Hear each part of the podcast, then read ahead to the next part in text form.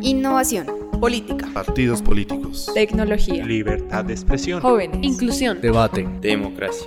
Aquí comienza un nuevo episodio de Reinventando, el podcast donde construimos nuevos modelos de política.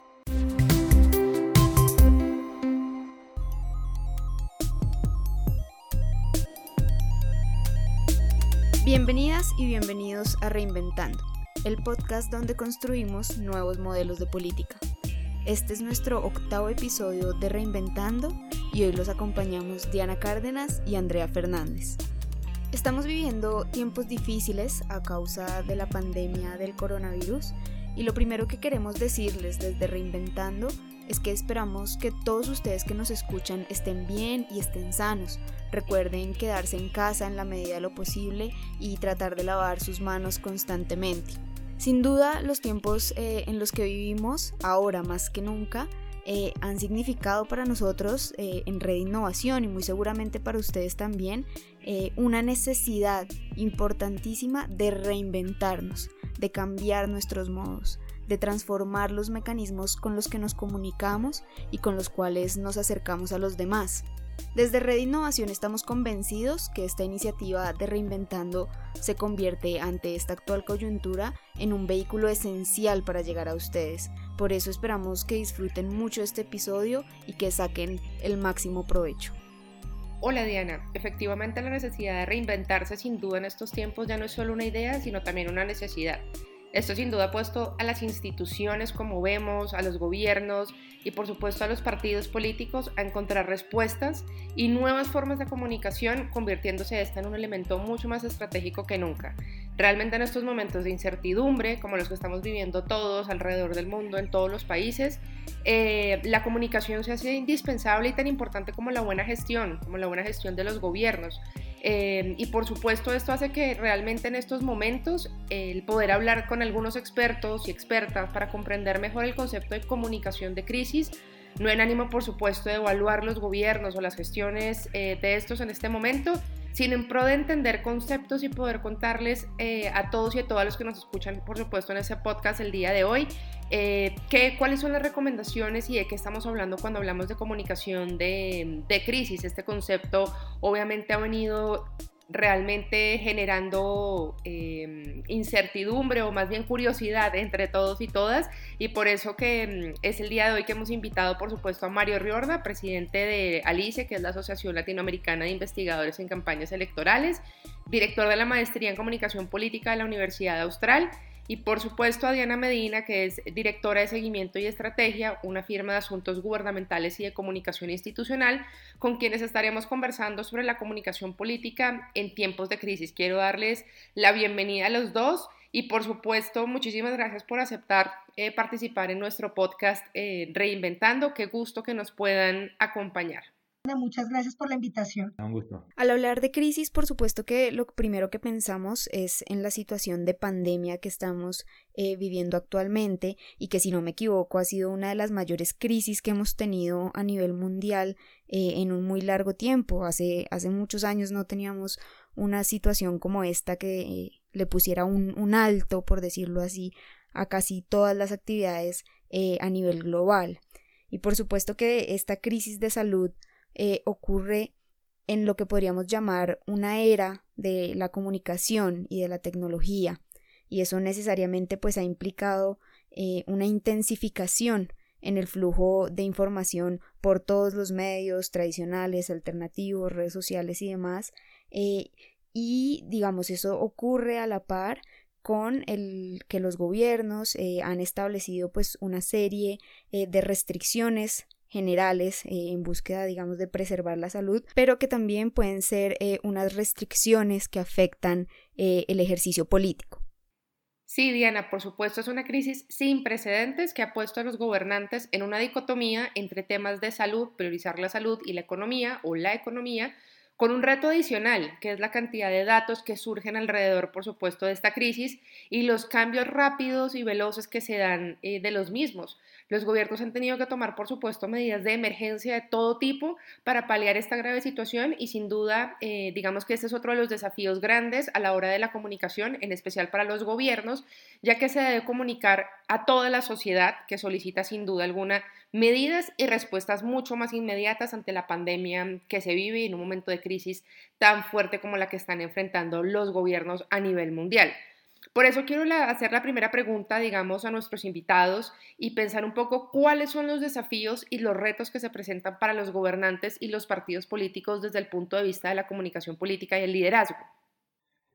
Bueno, creo que cuando aparece una crisis hay un reto increíble, difícil, gigante, que es comprender el momento exacto en que uno está en crisis que muchas veces es algo difuso y por lo tanto ello implica modificar la rutina, cambiar la rutina.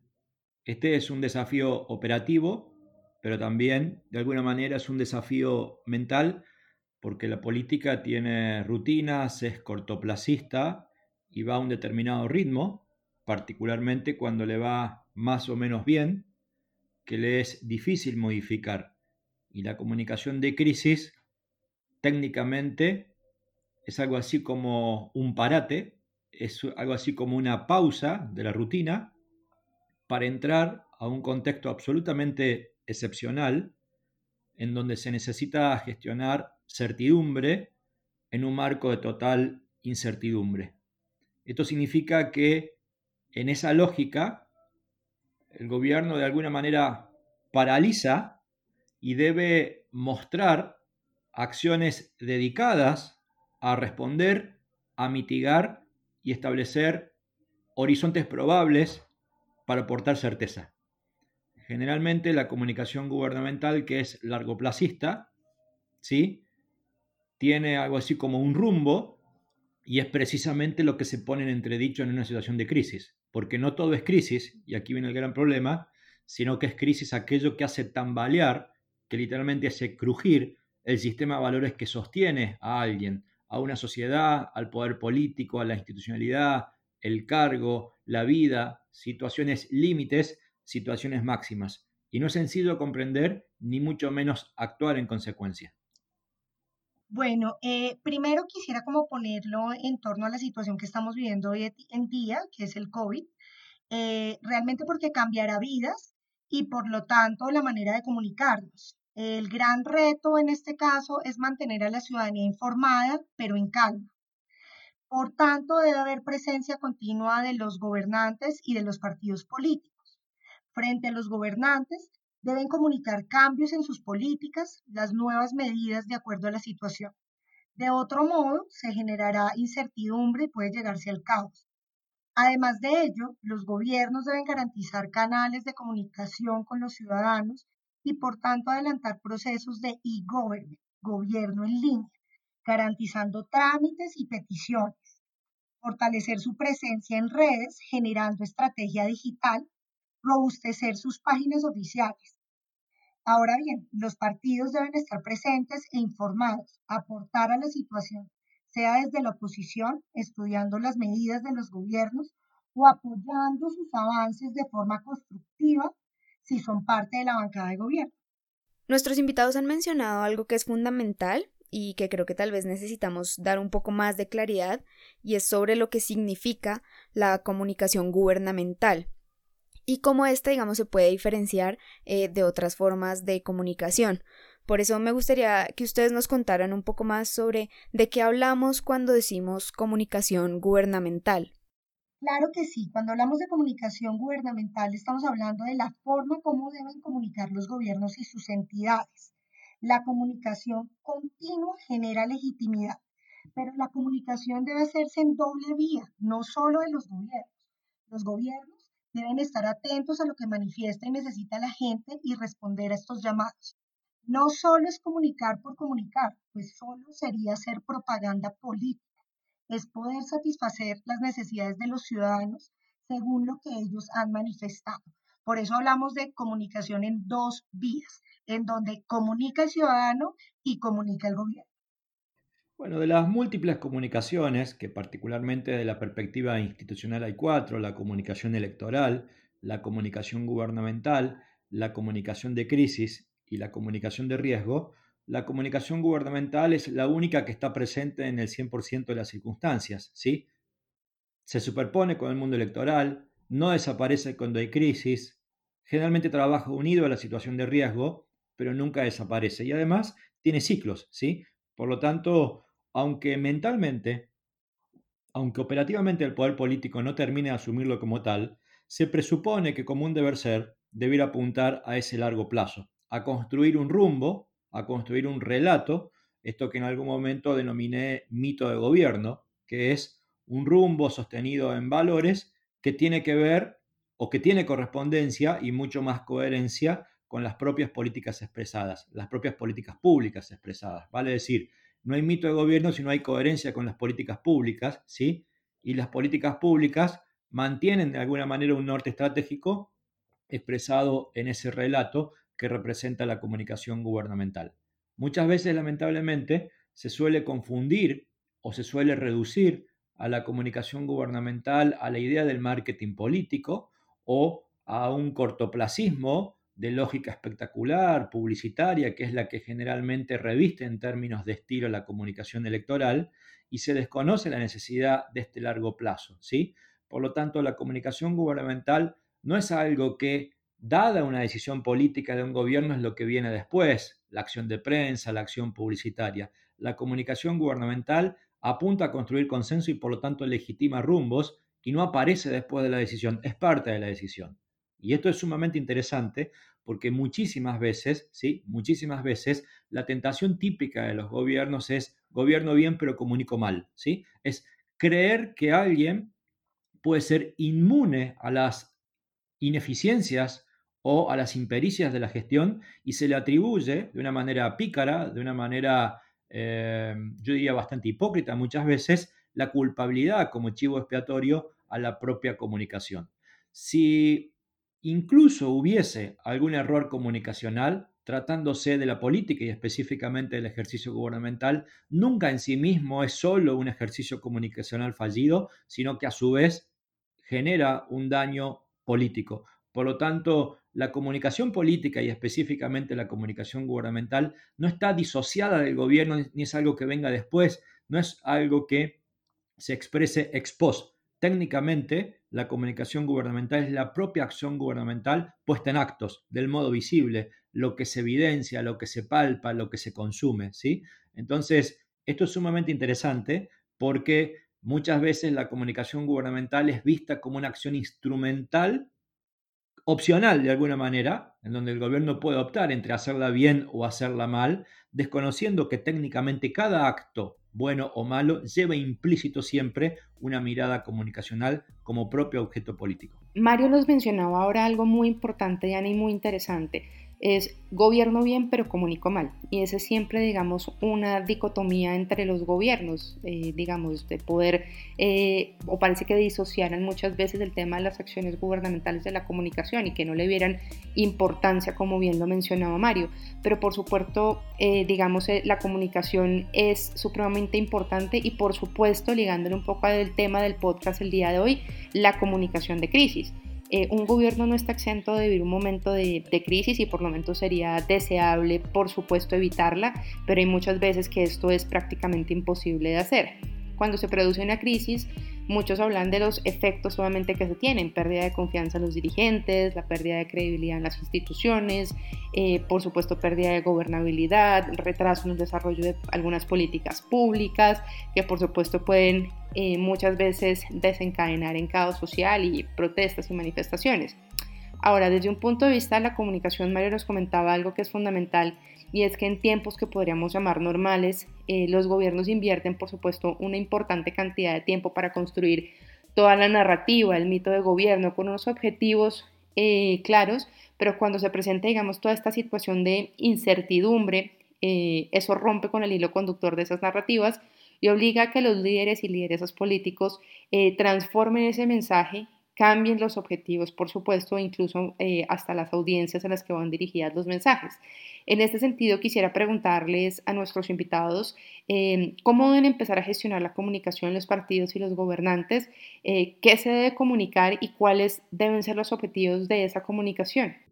Bueno, cualquier cosa que en el marco de la comunicación de crisis apunte a la generación de certezas.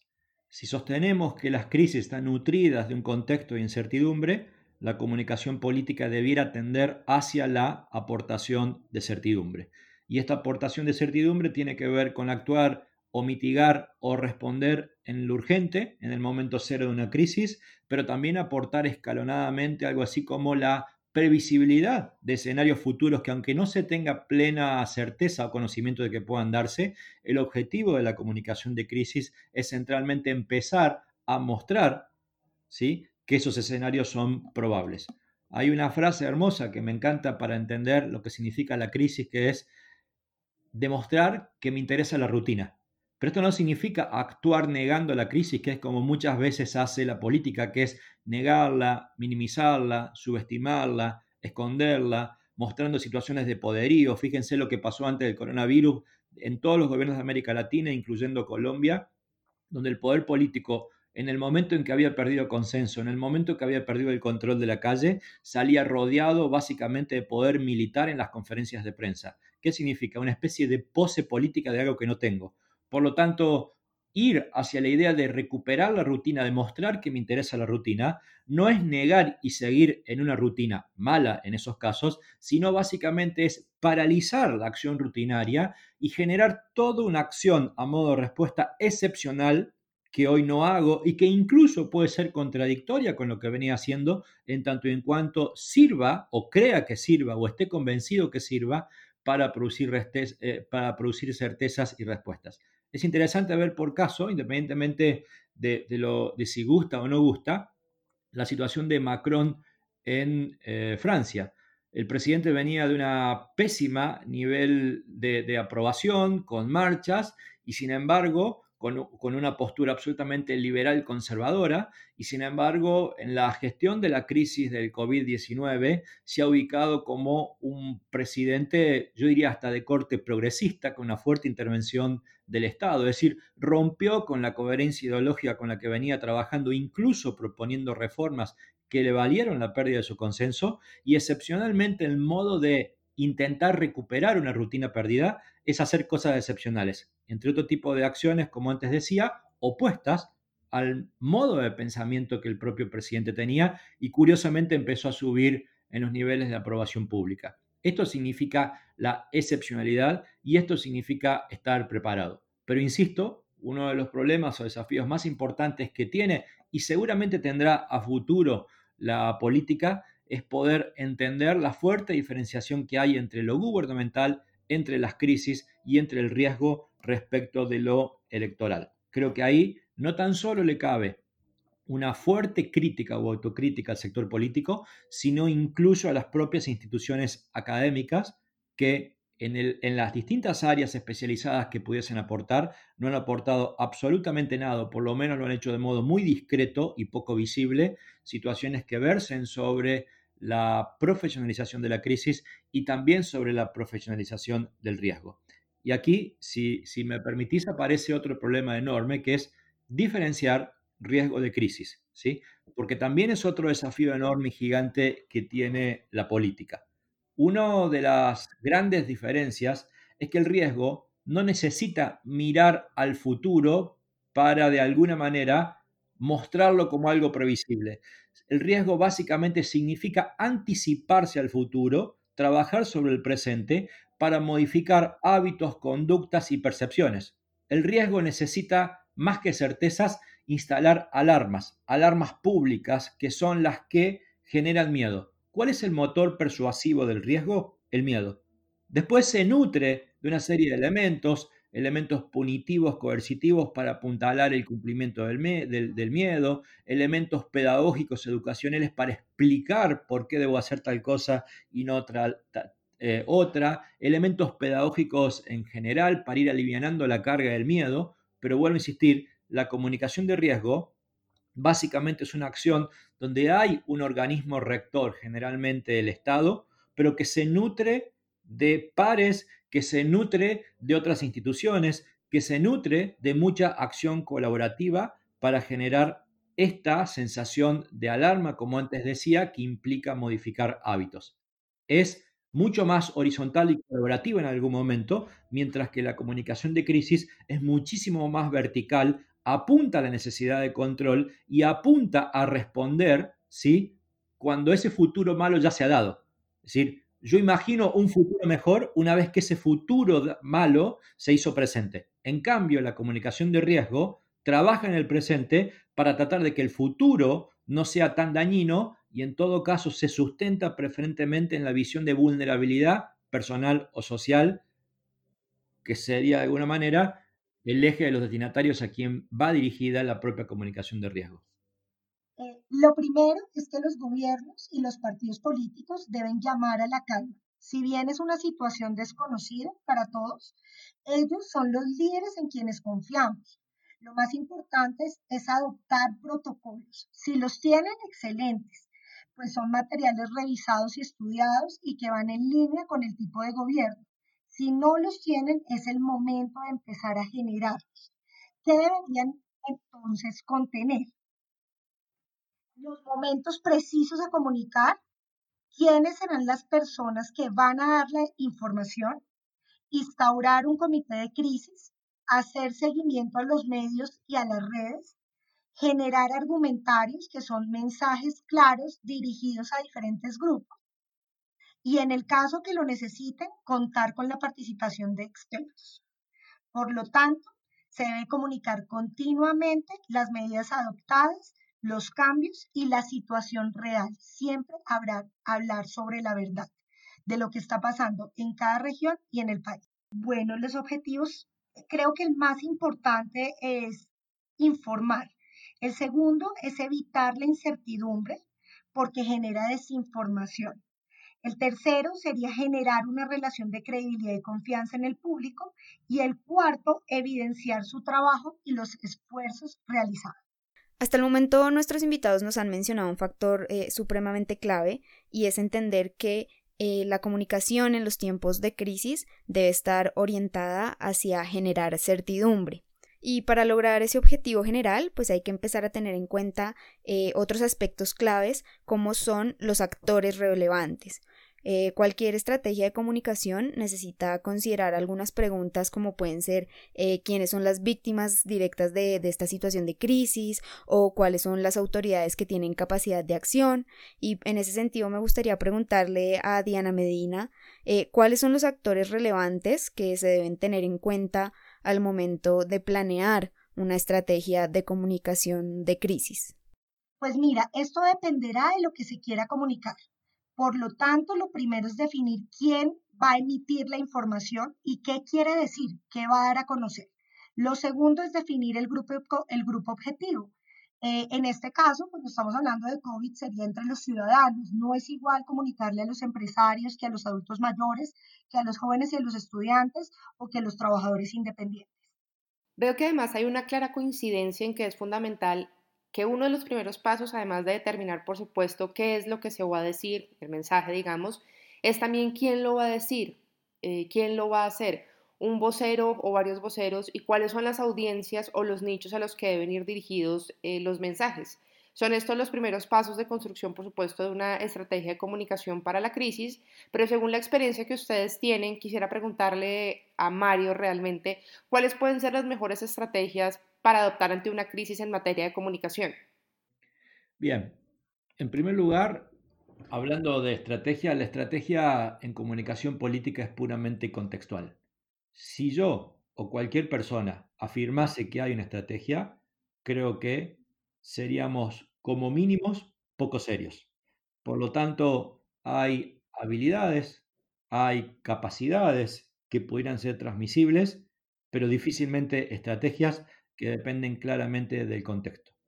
Uno de los errores más serios que tiene el ejercicio de la comunicación política es que se la aprende desde la doctrina y no desde la teoría. ¿Qué significa la doctrina? de la experiencia particularmente o de políticos o de consultores que en el marco de su uso, de su propia experiencia subjetiva e intransmisible, establecen patrones de eficacia que no están probados científicamente.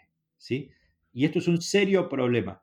El primer, la primera recomendación es estudiar. Parece irónica, pero no tiene nada de ironía y la verdad que además, siendo director de una maestría en comunicación política y habiendo sido decano de ciencia política, me da vergüenza decir que muchísimas las ofertas académicas en el mundo no están sustentadas, por lo menos en lo que tiene que ver con la comunicación política en la teoría. Entonces, nos enojamos con muchos políticos que en el ejercicio práctico no tienen noción de cuestiones básicas de comunicación política, o bien las tienen solamente para el mundo electoral, pero en realidad, vuelvo a insistir, es la propia academia la que ofrece una formación, a mi entender, si no errónea, como mínimo insuficiente. El segundo lugar es reconocer las diferencias de la comunicación de crisis, de la comunicación de riesgo, de la comunicación gubernamental y de la comunicación electoral, porque entendiendo las diferencias de uno, uno comunica de un modo o del otro. Y luego sí, empezar a pensar en estrategias que en el marco de la comunicación de crisis puedan ser algo así como elementos de habilidades o capacidades más o menos consensuados, ¿sí? Por ejemplo, se me ocurren algunas de modo arbitrario, ¿sí? Eliminar la publicidad convencional. ¿Qué significa? Significa que cuando la política entra en situaciones de crisis, paraliza toda la dimensión publicitaria convencional y enfoca todo al riesgo o a la crisis. Esto es algo sumamente importante.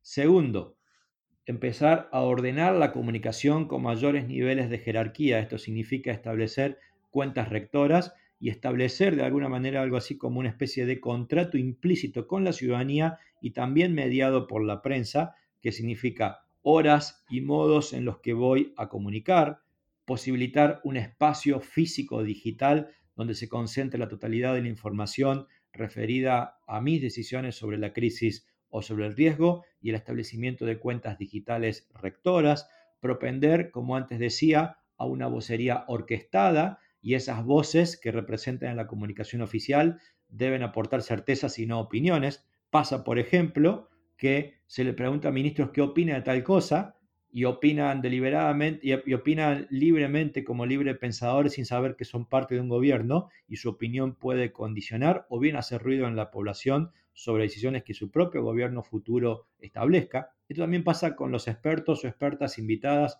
a los comités de emergencia, que luego opinan libremente y generan posturas dicotómicas respecto a temas de los que debiera decir el gobierno y lo que ellos, de modo indirectamente, empiezan a representar, siendo de alguna manera algo bien parecido a una voz oficial. He nombrado simplemente tres o cuatro elementos, pero hay una gigante capacidad de, eh, yo diría, de colección y acopio de estas buenas prácticas que los gobiernos en crisis o los actores políticos debieran considerar. Me parece muy importante rescatar lo que nos mencionaba Mario eh, al respecto de que no hay una receta única, no hay un plan de ruta que ya esté trazado frente a cuál debe ser la estrategia de comunicación a asumir en una coyuntura pues como la que estamos viviendo. Anteriormente mencionábamos que, uno nunca está del todo preparado para enfrentar una crisis, eh, sin embargo eso no significa que uno no deba tener un plan o unos lineamientos incluso medianamente generales, como lo mencionaba eh, Diana Medina, para hacer frente a una posible crisis, independientemente eh, de las razones que la generen. en este caso tenemos un virus, pero una crisis puede desencadenarse en cualquier ámbito, por ejemplo, un caso de corrupción, una situación personal, una muerte, una guerra, entre otros, digamos, por, por mencionar algunos. Y creo que en eso coincidimos eh, fuertemente con nuestros invitados desde Red Innovación, y es que definitivamente hay que prepararse. Eh, si bien no podemos controlar que aparezca o que se genere una crisis, eh, sí podemos tener control sobre cómo generamos unos lineamientos básicos eh, sobre las estrategias a tomar para enfrentar una situación como estas. Eh, digamos, ya, ya lo mencionaba Diana, por ejemplo, tener eh, unos comités o definir unos voceros, establecer unos protocolos, entre otros.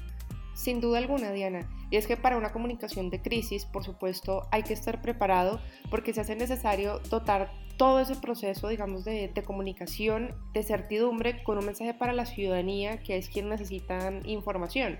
Mario, por supuesto, ha mencionado repetidamente eh, sobre los canales oficiales para la comunicación, el orden de los contenidos, eh, sobre todo en una crisis, digamos, tan grande como la que estamos viviendo, donde tenemos un montón de información saliendo constantemente y donde la prensa y por supuesto la ciudadanía está pendiente a tiempo real de lo que dice o no un gobierno.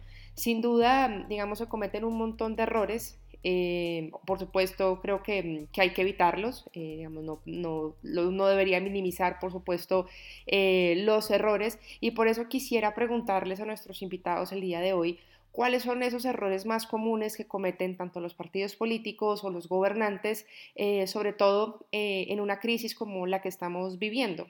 si se da una crisis de una característica transversal en una sociedad que afecta a todos, como puede ser generalmente una pandemia o bien una epidemia, pero muchísimas otras acciones, básicamente uno de los elementos más significativos que tiene la política es evitar algunos excesos retóricos. Uno, un acceso retórico es, de alguna manera, valga la redundancia, el propio exceso de politización, que significa intentar partir aguas y apostar, apostar más al disenso que al consenso. ¿sí?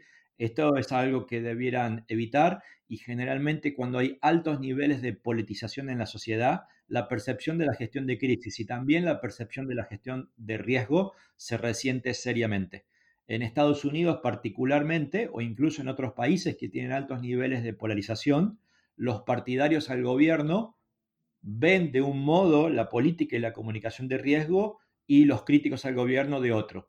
Hace 20 días un estudio en Norteamérica demostraba que en Norteamérica el 73% de la población sentía que podía verse afectada económicamente, pero solo un 27% que podía ah, contagiarse del coronavirus. ¿Qué significa? Que hay una pésima, pero una pésima comunicación de riesgo, porque esta alerta en términos sanitarios no ha calado hondo, ¿sí? Pero incluso el mayor nivel de descuido o relajamiento social se daba en la población del adulto blanco y además evangélico. Esto significa claramente que cuando uno politiza los mensajes, se pierde la capacidad de acción de la comunicación de riesgo o de crisis o en todo caso la capacidad de eficacia.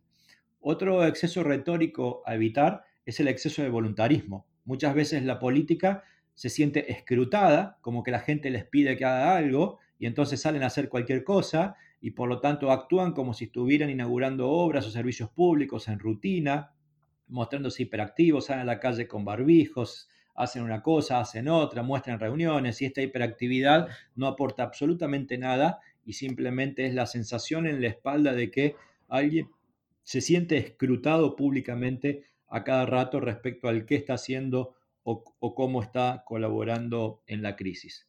Una dimensión bastante parecida a esta idea voluntarista y también peligrosa es eh, el exceso del nacionalismo, del localismo, apuntando básicamente a la construcción de mensajes emotivos, como diciendo somos una raza fuerte, somos una nación que siempre superó etapas, somos lo mejor del mundo, que son acciones comunicacionales parecidas a cuando un país va a disputar el Campeonato Mundial de Fútbol o alguna Olimpiada, ¿no? De un nacionalismo, de un chauvinismo, de un, un, estilo sensiblero, hiperemotivo, de una épica falsa en este momento, que confunde con lo más importante que es preferentemente concientizar desde el riesgo. Y también evitar algunas otras cosas que tienen que ver con las estigmatizaciones, ¿no?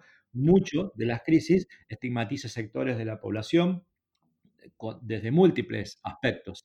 En este caso de los contagiados, en Argentina un gobernador acaba de imponer que se pegue una, faja en aquellos en, el ingreso al domicilio de aquellos que están con cuarentena obligatoria. O recordemos cuando apareció esta pandemia que se denominaba el virus chino, o eh, el concepto de infectado, ¿no? Que da hasta vergüenza y estigmatiza, eh, y, esto genera menos chances de que alguien vaya al médico por sentirse eh, estigmatizado hasta por su vecindario, por ejemplo, su propia familia.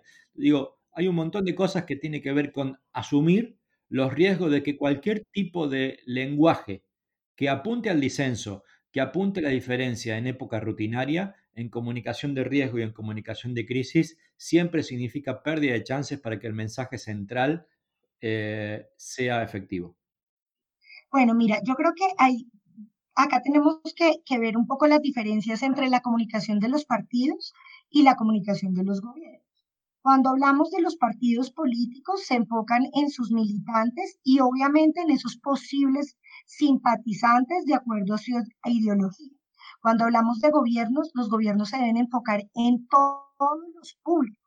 ¿Qué no puede pasar? Y te cuento un caso real que está pasando en nuestro país, en Colombia, en alguno de nuestros municipios, en donde eh, se han dado diferentes ayudas, por ejemplo, mercados, entre otros, y resulta que el alcalde y las autoridades de dicho municipio solo le han dado estas ayudas a quienes son parte de su corriente política. Entonces, por eso hablamos que la comunicación de gobierno va a todos los públicos, no se segmenta, se segmenta de la manera de cómo se va a comunicar, pero definitivamente debe ser algo general, algo que todos puedan llegar a entender. Eh, se enfocará de acuerdo a los mensajes, pero es un tema general. Entonces, ¿qué tenemos que tener en cuenta dentro de los errores? Y es no comunicar es el principal error. Es, en este tipo de crisis hay que comunicar, no queremos que pase algo como lo que está sucediendo en Nicaragua, que lamentablemente no han tenido una presencia eh, de su presidente. Eh, comunicar solo a un público determinado, solo a algunos darles cierta información, no estar seguros en sus planteamientos y cambiarlos continuamente, que también lo hemos visto en muchas de las em, alocuciones de distintos presidentes de nuestra región no informarse, ¿no? Y no tener una asesoría de expertos, sobre todo con temas tan delicados como este, donde tiene que tener uno una ayuda técnica, médica eh, y también financiera, ¿no? Frente a lo que puede llegar a pasar con la economía y sobre todo algo muy grave, mentir. Mentir sobre la situación, que lamentablemente es otra situación que, eh, y otra, pues es una situación que se está repitiendo eh, a lo largo de nuestro continente. Esta última pregunta me parece muy importante sobre, digamos, lo que se debe evitar o, tener en cuenta para no caer en errores comunes. Estoy segura de que, de que esa información será de mucha utilidad para quienes nos escuchan, puesto que muchas veces eh, esto se convierte en sí mismo en un desafío dentro de lo que es la comunicación. Pero eh, me gustaría que habláramos de un desafío adicional eh, y es el efecto que tiene la desinformación y las noticias falsas. Estamos viviendo en una época de intenso flujo de información que proviene de múltiples vías o fuentes eh, de información que se comparte de forma instantánea y masiva con millones de personas. Eh, y si a ese escenario le sumamos una coyuntura de crisis como la que tenemos hoy en día, que además es una coyuntura que está poniendo en riesgo la vida y la salud, pues eso genera un escenario de miedo que es ideal para la propagación de desinformación. Mi siguiente pregunta es bastante amplia y sé que podríamos debatir mucho al respecto, tal vez incluso eh, después tener un episodio enfocado a, estos temas, pero sí quisiera eh, saber si nuestros invitados nos pueden dar unos lineamientos muy generales sobre cuál es el impacto que tiene la desinformación y las noticias falsas en tiempos de crisis. Bueno, a ver, eh, yo lo primero que haría es llamar desinformación antes que noticias falsas.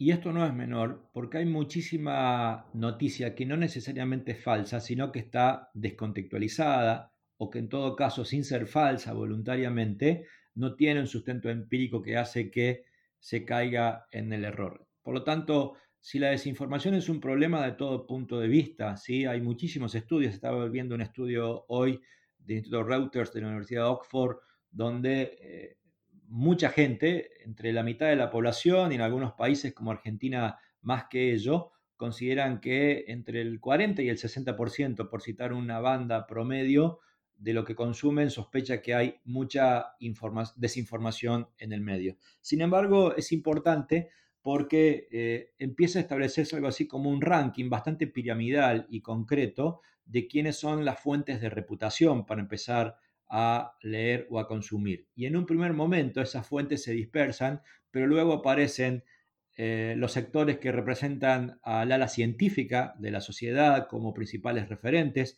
los gobiernos especialmente cuando gozan de consenso y eventualmente algunos medios de comunicación como instancias referentes. Entonces, se pierde en gran parte esta, esta idea así de que cualquiera dice cualquier cosa y, lo instala.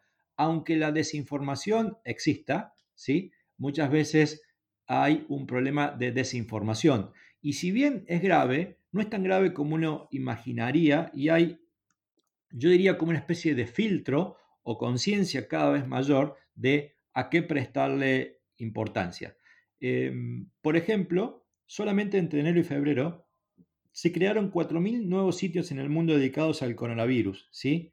Y, los que eran maliciosos era el 3% de ellos, que representa más del doble de, de, sitios maliciosos comparativamente a otros temas. Pero no estábamos hablando de porciones mayoritarias que todos los días le insuflan errores, errores, desinformaciones, malas intenciones a las redes, ¿sí?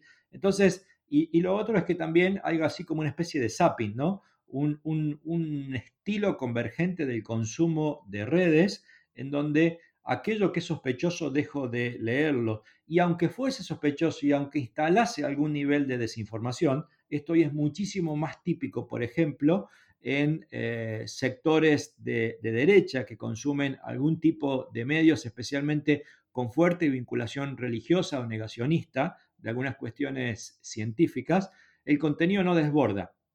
¿Qué significa que no desborda esto que está probado ya científicamente? Significa que no se expande hacia límites por fuera de un núcleo de personas con mismos intereses o consumos que ya venían antes de, eh, la crisis pensando así. Entonces yo diría, es un problema desde todo punto de vista, eh, porque circula mucho contenido. No todo es fake news, no todo es desinformación deliberada, sino que hay mucha desinformación producto de opiniones no sustentadas, producto de em, contenidos no contextualizados, por así decirlo, pero de alguna manera poco a poco se empiezan a visualizar estrategias de consumo de medios que minimizan ¿sí? ese efecto ilimitado que uno presumiblemente siempre imagina tiene la desinformación en las redes.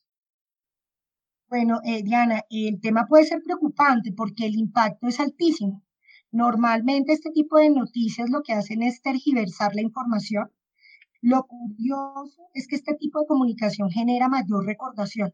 Probablemente es de la manera como lo presentan, que se está viendo muchísima narrativa a través del rumor, imágenes que generan interés en el público.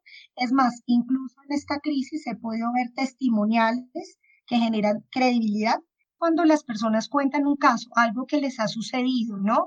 Cuando es eh, un individuo comentando una situación que aparentemente es real sobre algo que sucedió en el pasado y que tuvo un nivel de afectación. Esto, digamos, eh, resulta ser una muy buena herramienta en comunicación, pero lo que llama la atención es que en particular en esta crisis del COVID-19 lo estamos viendo continuamente en las redes como parte de las noticias falsas. Personas que argumentan situaciones que no son reales, pero que generan credibilidad en el público. Claro, y ahí, me surge otra duda particular porque, como lo mencionan ustedes, eh, muchas veces hay casos de desinformación que no necesariamente son piezas malintencionadas, sino que ocurren eh, por falta de sustento o falta de contexto. Pero también hay casos donde la desinformación, digamos, circula a una mayor velocidad y se propaga entre la población porque los mensajes que son oficiales y que tienen, digamos, esa verdadera intención de comunicar con certezas, pues no llegan a toda la población. Pienso, por ejemplo, eh, en los contextos latinoamericanos, donde a veces el acceso a Internet eh, y a ciertos tipos de medios, eh, pues no es igual para todos los ciudadanos. En casos así, ¿Cómo podemos garantizar que la comunicación llegue a todas las personas involucradas y sobre todo a aquellas personas que están llamadas a tomar acciones? Claro, mira, no es fácil garantizar que la información llegue a los públicos involucrados. Sin embargo, previamente debe analizarse cuáles serán los canales propicios para llegar a dicha población. Si nos vamos por los canales tradicionales, los medios como la televisión, la prensa, la radio, o si podemos utilizar otros medios que digamos ahorita están siendo una muy buena forma de comunicación, como las redes, el Internet. Pero todo va a depender del lugar en donde se quiera llegar a comunicar, ¿no? Eh, con lo que tú hablabas estás totalmente en lo cierto y es, eh, no puedo pensar en una estrategia digital si estoy llegando a un lugar en donde hay poca penetración al Internet. Tendría que pensar en otro canal como la radio. Entonces, todo dependerá del público y del lugar en donde están ubicados. Televisión y, medios digitales son las dos grandes estrellas de la comunicación en este momento. Ha aumentado el consumo televisivo, particularmente de información, y ha expandido, se ha expandido a niveles superiores al 90% del consumo digital y básicamente en todas las edades. ¿sí? Creo que ahí hay una estrategia sumamente potente en términos de posibilidad o expansión mediática tecnológica. Pero me remito nuevamente a, la pregunta anterior que estuvo relacionada con esta. No es que la desinformación muchas veces es algo que se produce en, en, un sótano oscuro al cual nadie tiene acceso. Gran parte de la desinformación inicial vino de los grandes liderazgos del mundo que negaron la crisis.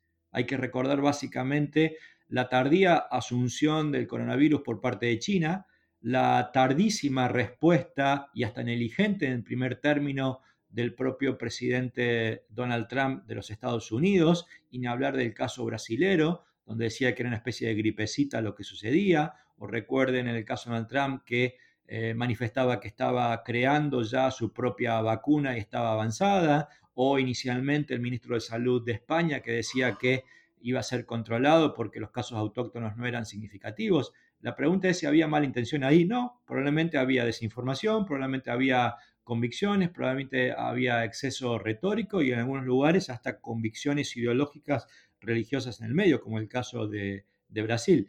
Entonces, quiero decir, cuidado porque creemos que la gente está mal informada y en realidad son los propios liderazgos los que reproducen malas informaciones en muchísimas instancias. ¿sí? Yo hice un estudio en Argentina a través de chequeado.com, que es una de las cinco primeras organizaciones grandes del mundo de chequeo, eh, que analizamos 1.117 discursos en siete años de los actores principales de la política argentina, no en crisis, en situaciones de rutina, discursos que luego fueron titulares de periódicos, ¿sí? y el estudio fue impactante. El 50% del discurso esgrimido por la política en Argentina en siete años, vale decir, con dos colores políticos gobernando, un partido en uno y otro partido en otro periodo, fueron falsos, es decir, carentes de todo sustento empírico en sus afirmaciones. El 25% eran verdaderos pero. ¿Qué significa un pero? Que eran parcialmente verdaderos. Y solamente un 25, es decir, una de cada cuatro proposiciones discursivas de la alta política en Argentina era puramente verdadero. Entonces la pregunta es, ¿hay usinas, hay poderes eh, que nosotros siempre creemos que vienen de Rusia, de India, de China o de Norteamérica, donde sea? ¿Hay actores de la oposición que tienen granjas de trolls y de boots? Por supuesto que las hay pero también entendamos que parte central de la desinformación es algo deliberado que lo escuchamos simplemente comprender el televisión, el televisor o con leer el noticiero o el principal titular de un periódico en un día. Bueno, y lamentablemente vamos llegando al final de nuestro episodio de Reinventando el día de hoy, pero no quisiera dejar pasar algo que comentaba Diana Cárdenas anteriormente sobre la velocidad a la que se transmite la información hoy en día, con todo este tema de las redes sociales y el Internet, por supuesto. Y quiero resaltar algo y es que, por supuesto, las crisis son confusas y nunca, digamos, está preparada para situaciones como estas. Y la gestión del tiempo parece algo fundamental en estos momentos porque puede ser crítico para la percepción de las y los ciudadanos y por eso me gustaría saber, ¿ustedes tienen alguna recomendación al respecto sobre la forma como se gestionan los tiempos de comunicación o lo que se conoce como el timing durante una comunicación de crisis? Claro, mira, cuando hablamos de crisis en general, el éxito de una buena gestión es poderla eh, gestionar con rapidez. Entre más rápido es mucho mejor. Ahora bien, esta es una crisis totalmente distinta donde todos en general pues no tenemos mayor información y probablemente pueda llegar a tener unos tiempos mucho más largos que lo de una crisis habitual. tanto, entonces la recomendación en esta época de crisis es eh, comunicar constantemente, em, basarse en la verdad, en la realidad, en hechos, en situaciones que sean em, certeras y ahora bien, pensar en un timing incluso a largo plazo hasta que se encuentre una solución al tema, que probablemente pueda llegar a ser la vacuna. Bueno, el timing va dado por el contexto, ¿no? Hay crisis crónicas que son crisis de largo plazo. Por ejemplo, pensemos en un problema económico en un país. Generalmente es una crisis crónica. No ocurre un solo día, ¿sí? La crisis, aunque algún día puede desatar alguna dimensión aguda, una caída abrupta de las acciones o de la bolsa, em, una estadística publicada que genera un corrimiento bancario o financiero, etcétera, etcétera. Pero en esas crisis crónicas hay un timing mucho más relajado, yo diría de mediano plazo, mientras que cuando estamos en la crisis aguda el timing es el minuto a minuto, la hora a hora, dependiendo de la magnitud de la crisis, ¿sí? Creo que eh, es sumamente importante que a la hora de comunicar se establezca, esto que recién decía, que es el contrato de reciprocidad o el contrato de habla, que es algo así como eh, códigos organizativos respecto a la prensa de cómo y cuándo voy a hablar. Voy a hablar dos veces al día, de 11 de la mañana a 12, de 7 de la tarde a 8. Voy a hacer conferencias de prensa abierta. Voy a establecer cuentas rectoras para que en el medio de esas dos conferencias de prensa puedan dedicarse a aclarar rumores, que si yo, la web de Singapur, del gobierno de Singapur, por caso cuando uno abre, lo primero que ve en la home es eh, un lugar que dedicado básicamente a la desinformación, que es desmentir rumores. Entonces, el timing tiene que ver con la calidad de la crisis en sí misma, ¿sí? Si es una crisis que se mueve en el minuto a minuto, es probable que se necesite información oficial eh, muchísimo más eh, cerca una a otra. Si hay una comunicación que no tiene tanta variabilidad de día a día, es probablemente que una vez al día alcance y sobra. Insisto, la estrategia de una crisis y el timing tiene que ver con la estrategia, depende básicamente del contexto. Muchas gracias a Diana y a Mario el día de hoy y quiero que para que cerremos este episodio ustedes dos nos puedan dar alguna recomendación adicional o algún mensaje para las personas que están escuchando este podcast al respecto de cómo gestionar una comunicación en tiempos de crisis. Bueno, mira, sí, pues de pronto recopilando un poco lo que he hablado, creo que las recomendaciones base para cualquier gestión de crisis van a ser decir la verdad ante todo, saberla decir, buscar soluciones, generar canales óptimos para comunicar, aprovechar la tecnología, no olvidar los medios tradicionales, ya que tienen un gran alcance, conformar un equipo de comunicación que siga minuto a minuto la situación y el contexto, preparar sus intervenciones y definir los mensajes de acuerdo a cada público. Sí, uno solo, gigante, y la verdad es que me preocupa, es que controlen el ego, ¿no? Em, y esto no, no, no, es menor y ojalá suene duro, porque no lo, no lo, digo para ser complaciente con quien escucha, sino básicamente incluso para proteger al propio poder político. Yo creo en los poderes políticos fortalecidos. En mi formación me dedico no solamente a asesorar, sino a eh, enseñar a la política en lo que humildemente uno pudiera aportar y me preocupa la pérdida de consenso y creo que América Latina y Colombia incluido han tenido serias pérdidas de consenso que nunca le hacen bien, no tan solo al poder político, sino a la sociedad. Por lo tanto, controlar el ego significa que nadie está esperando héroes mundiales que se gesten a través de la crisis. Creo que hay que entender que hay una gestión que depende básicamente de una voz centralizada y que el resto debiera acompañar. A lo sumo señalar o controlar, pero básicamente acompañar. Y en ese sentido hay que minimizar el protagonismo cuando es desmedido, hay que dejar de producir acciones que destaquen al otro con lógica u olorcito electoral. Fíjense que he visto a legisladores en algunos lugares repartiendo alcohol en gel y le ponían la etiqueta con su nombre y apellido. Esto es absurdo. O gente que va a donar se saca la foto y cuantifica el valor de lo que dona. O una exacerbación de su espíritu solidario actuando en calle cuando en realidad no interesa, hay que hacerlo y listo. Y esto significa entonces que hay que, por un ratito, controlar el ego y cuidar que el posicionamiento no destaque por sobre el resto, en el sentido de querer ser el mejor, el más visible, sino destaque simplemente porque sea bueno. Si será bueno, alguien podrá decirlo, pero en el marco de una crisis lo que menos importa es que alguien crezca o alguien decrezca en el consenso público. Si bien toda crisis es técnicamente un reacomodo relativo de poder, alguien pierde y alguien gana, es probable que aquellos que quieran asomar la cabeza desmedidamente, eh, pensando o desconociendo si los altos climas de susceptibilidad que existen en la sociedad, sean los más castigados. A nuestros invitados, muchas gracias a Diana Medina y a Mario Riorda por habernos acompañado en este episodio y compartir con nosotras toda esa experiencia y ese conocimiento que tienen eh, en este tema. Esperamos que para todos ustedes que nos escuchan sea de gran utilidad en estos tiempos difíciles que estamos viviendo.